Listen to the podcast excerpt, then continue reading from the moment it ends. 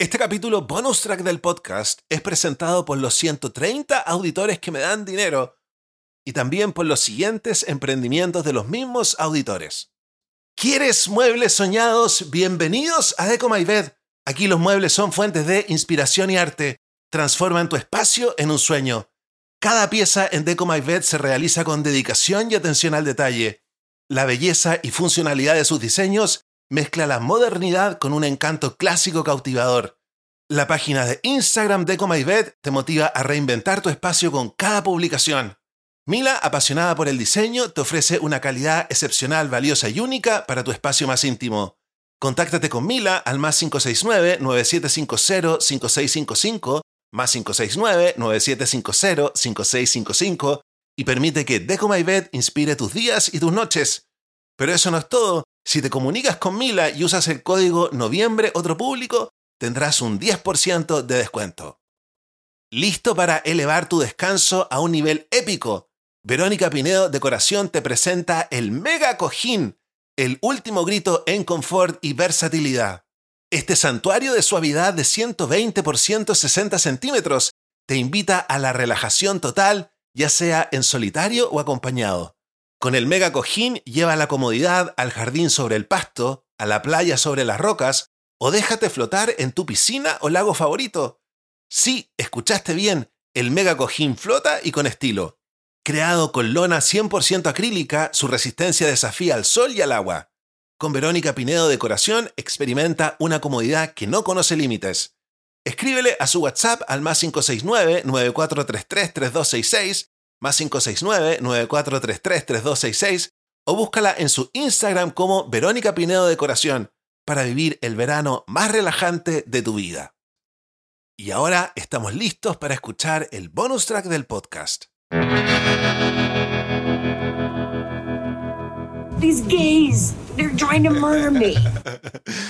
Chicos, les tengo una mala noticia para algunos y una buena noticia para otros porque les quiero decir que nosotros teníamos un capítulo que se trataba de los estudios culturales de cierta parte del cuerpo que ya no va más. ¿Por qué no va más? Porque es demasiado ordinario. Pero va a volver, va a volver en un futuro. Quédense tranquilos porque el taller de cómo encontrar marido va a seguir va a seguir y nos vamos a seguir matando de la risa. Pero quiero reemplazar los estudios culturales de cierta parte del cuerpo por un taller para la gente que tiene déficit atencional, porque mucha gente me lo está pidiendo. Mucha gente me dice, a mi hijo lo diagnosticaron, yo tengo déficit atencional. Todo el mundo que me escribe me dice, tengo déficit atencional. Así que vamos a comenzar a revisar un libro que se llama Déficit Atencional 2.0. Nosotros hicimos un capítulo que se llama Cómo llevar bien el déficit atencional que revisaba las ideas principales.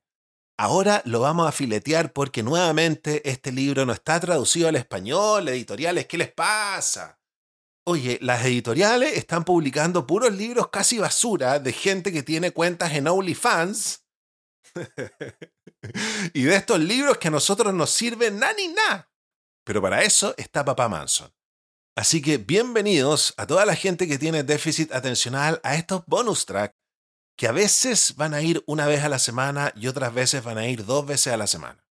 Porque nos vamos turnando con los bonus tracks. Va a ser un bonus track déficit atencional, otro bonus track taller de cómo encontrar marido. ¿Es este bonus track para adultos o para niños?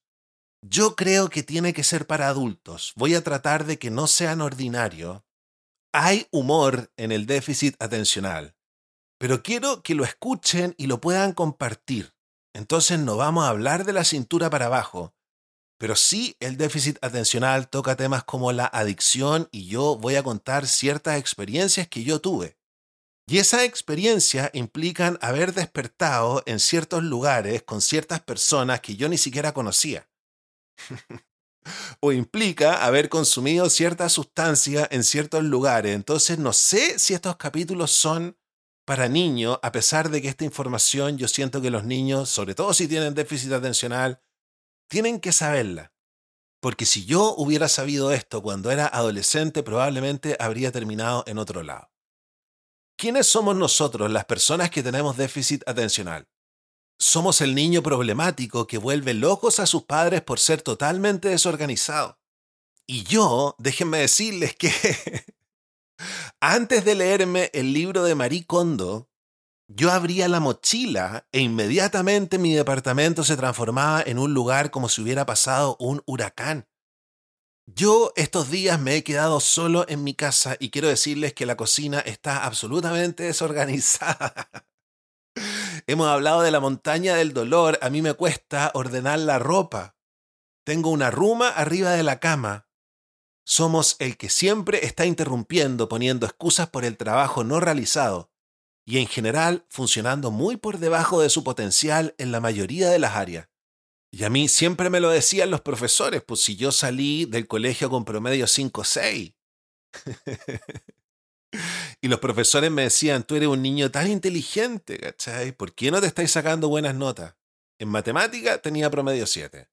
Somos los niños que reciben sermones diarios sobre cómo estamos desperdiciando nuestro talento, desperdiciando la oportunidad de oro que nos brinda nuestra capacidad innata para hacerlo bien, y no aprovechando todo lo que nuestros padres nos han brindado. Y aquí nuevamente me pongo yo como ejemplo, pues a mí mis padres me dieron una excelente educación y terminé trabajando en algo como la juarándula. Y me sentí culpable durante mucho tiempo cuando en el fondo me deberían haber tratado por déficit atencional. ¿Cómo me estoy tratando ahora? Y miren el podcast increíble que estamos haciendo. Yo sé que la recomendación viene de cerca, pero ustedes también me escriben. a veces también somos el ejecutivo talentoso que sigue fallando debido a plazos incumplidos obligaciones olvidadas, pasos en falso social y oportunidades desperdiciadas. Pasos en falso social, mi vida está llena de esos. De hecho, a mí me cancelaron por haber escrito un tweet que no debería haber escrito, en rigor. ¿A quién le importaba ese tweet? Perdí mi carrera, perdí a mis amigos por escribir un tweet que hace cinco años atrás, cuando te cancelaban, no es como que te cancelen ahora. Ahora te cancelan y da lo mismo. Hace cinco años atrás ni siquiera tus mejores amigos te defendían, te daban vuelta a la espalda. Quedabas aislado socialmente. De repente un día yo, enrabiado, escribí ese tweet, totalmente impulsivo. Ahora que me estoy tratando mi déficit atencional, ando mucho más tranquilo. Ni siquiera peleo con mi hermana o con mi mamá. Chocamos en varias cosas, pero yo me quedo calladito y tranquilito. Con demasiada frecuencia somos nosotros los adictos, los inadaptados, los desempleados y los delincuentes, que están a solo un diagnóstico y plan de tratamiento de cambiar todo. Y ustedes también saben, pues que yo estuve internado en una clínica, producto de que fui adicto a la cocaína. Imagínense cuánto sufrí debido a eso. Yo estuve un año yendo a Narcóticos Anónimos, me hubieran diagnosticado déficit atencional, mi vida hubiera sido distinta. Estamos solo a un diagnóstico y plan de tratamiento de cambiar todo. Somos las personas de las que habló Marlon Brando en la película clásica de 1954, On the Waterfront, cuando dijo, podría haber sido un contendiente. Muchos de nosotros podríamos haber sido contendientes y seguramente deberíamos haberlo sido. Pero también podemos hacer el bien. ¿Podremos alguna vez somos el participante de la reunión aparentemente desconectado, que surge de la nada para brindar una nueva idea que salva el día. Con frecuencia somos el niño de bajo rendimiento, cuyo talento florece con el tipo de ayuda adecuada y encuentra un éxito increíble después de un historial educativo accidentado. Somos los contendientes y los ganadores. Y aquí está lleno de chefs que eran niños problema. De hecho, el chef del Boragó era niño problema en el colegio. Y después armó un restaurante que es uno de los mejores del mundo. También somos profesores, predicadores, payasos de circo, comediantes, Navy SEALs o Army Rangers, inventores, reparadores, creadores de tendencia, imaginativos y dinámicos. Entre nosotros hay millonarios y multimillonarios hechos a sí mismos, ganadores de premios Pulitzer y Nobel, ganadores de premios de la Academia, Tommy, Emmy y Grammy, abogados litigantes de primer nivel, neurocirujanos, comerciantes en la bolsa de productos básicos y banqueros de inversión. Y muchas veces somos empresarios. El propietario y operador de una empresa de apoyo empresarial llamada Strategic Coach, un hombre llamado Dan Sullivan, que también tiene déficit atencional. Estima que al menos el 50% de sus clientes también tiene déficit atencional. El 50%. Eso habla de algo, ¿no? Los que tenemos déficit atencional creamos cosas y creamos cosas grandes. Debido a que las personas con déficit atencional no se ven diferentes de los demás, nuestra condición es invisible. Pero si subieras a nuestras cabezas, descubrirías un paisaje bastante diferente. Encontrarás ideas disparadas como granos en una máquina de palomitas de maíz, ideas que surgen rápidamente y sin un cronograma discernible. Las ideas surgen en ráfagas espontáneas y erráticas.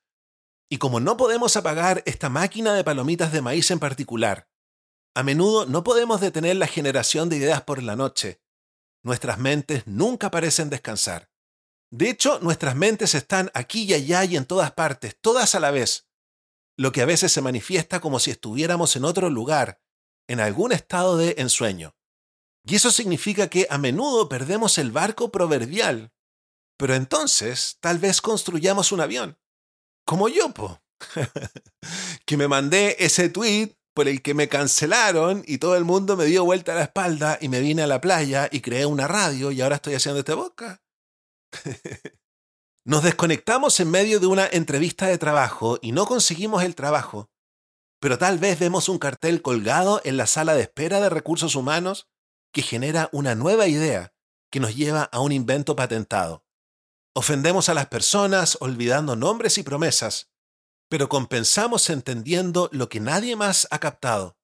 Nos disparamos en el pie, solo que en el acto ideamos un método indoloro para extraer la bala. El gran matemático Alan Turing nos resumió cuando dijo, a veces son las personas de las que nadie puede imaginar nada las que hacen las cosas que nadie puede imaginar. Eso nos resume perfectamente. Es decir, el déficit atencional es un estado del ser mucho más rico, más complicado, paradójico y peligroso, pero también potencialmente ventajoso, que la versión demasiado simplificada que la mayoría del público general considera que es, o que incluso los criterios de diagnóstico detallado nos harían creer. Déficit atencional es un término que describe una forma de estar en el mundo. No es ni enteramente un desorden ni enteramente una ventaja. Es una serie de rasgos específicos de un tipo de mente único. Puede convertirse en una clara ventaja o en una perdurable maldición, dependiendo de cómo la persona la maneje. Miren qué texto más emocionante. Chicos, dejen de llorar todos los que tienen déficit atencional y en este momento se emocionaron. Vamos a estar revisando este libro en los bonus tracks del podcast. Compártanlo con todos los amigos que tienen déficit atencional. De repente mándenselo a la profesora. Acuérdense que si bien vamos a hablar de cosas fuertes, voy a tratar de no de que no sean ordinarios. O sea, si se lo mandan a la profesora, la profesora va a entender de que esto eh, tiene que ver con situaciones de la experiencia humana, pero no va a ser como los estudios culturales. ya chicos, cuídense. Y los dejo invitados para que escuchen los otros podcasts, para ver si de repente te motivas y tienes una mejor vida. Cuídate y te quiero mucho. Chao, chao.